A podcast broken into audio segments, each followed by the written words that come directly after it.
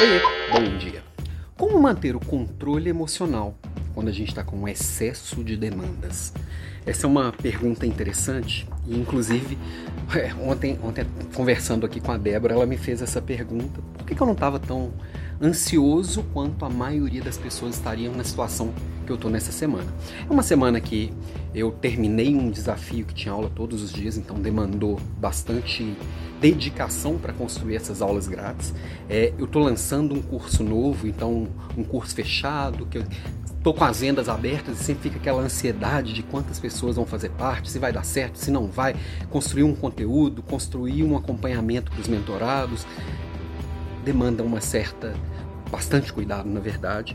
Estou em semana de fechamento nas vendas aqui na Natura também, é quando eu fecho meu ciclo. E ainda tenho duas palestras. Ontem fazendo uma palestra em espanhol, que é uma língua que eu não domino, faz muito tempo que eu não falo espanhol.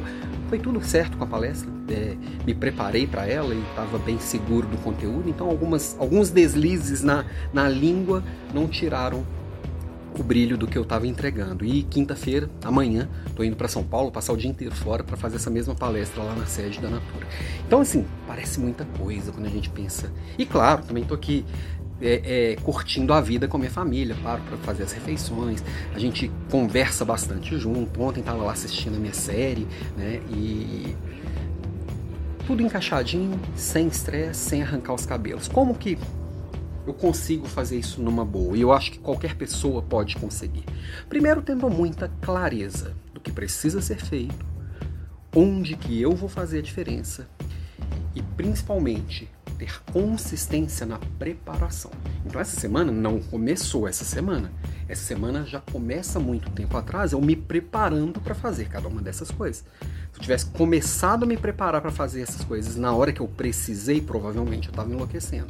Então, precisa consistência e precisa consciência. Qual que é o nível de preparação que eu tô para cada uma das coisas que eu escolho fazer? Inclusive, esse é o tema central do, do método Realiza, que está com vagas abertas. Ainda tem vagas. É, Sexta-feira fecham as vagas ou quando eu completar lá 50 cadeirinhas, porque é o que eu dou conta de cuidar com qualidade. E é isso. Saber do que eu dou conta de cuidar com qualidade também é um passo essencial.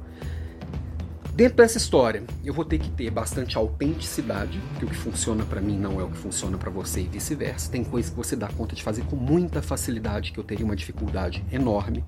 Tem coisas que eu vou colocar uma, uma, uma autoralidade, uma, uma personalidade tão grande que eu vou ter que investir tempo para fazer com que as pessoas entendam aquilo que eu estou fazendo, que é fora do comum. É fora do comum para todo mundo em volta, mas é o meu natural. É a minha verdade que eu preciso colocar para o mundo. E a hora que eu coloco a minha verdade para o mundo, fica mais leve. E outra coisa também é aprender com o que está fazendo. Assim, todos os dias parar, falar assim, como foi ontem, como vai ser hoje. Como foi a semana passada, como é que vai ser essa semana? Como foi o mês passado, como vai ser esse mês?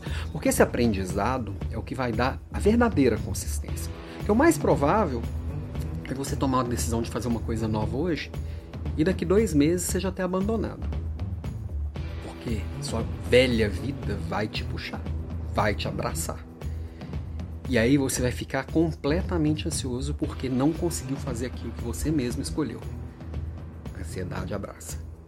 Agora, se você para todos os dias, repensa, toma consciência, coloca energia e disciplina, essa ansiedade vai abraçando menos, que você não esperou dois meses para perceber que você foi um fracasso o fracasso de ontem é mais fácil de lidar do que o fracasso de dois meses acumulado.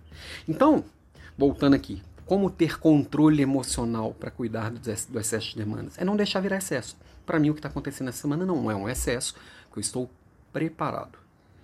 Eu saberia dizer não se eu visse que eu não, não daria conta. Mas para isso eu preciso saber o que eu dou conta descubra o seu jeito também.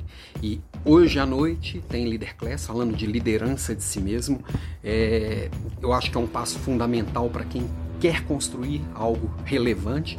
E até sexta-feira as vagas ainda estão abertas ou quando elas encerrarem no meio do caminho. Então o método realiza com inscrições abertas. Sábado já tem a primeira sessão de mentoria.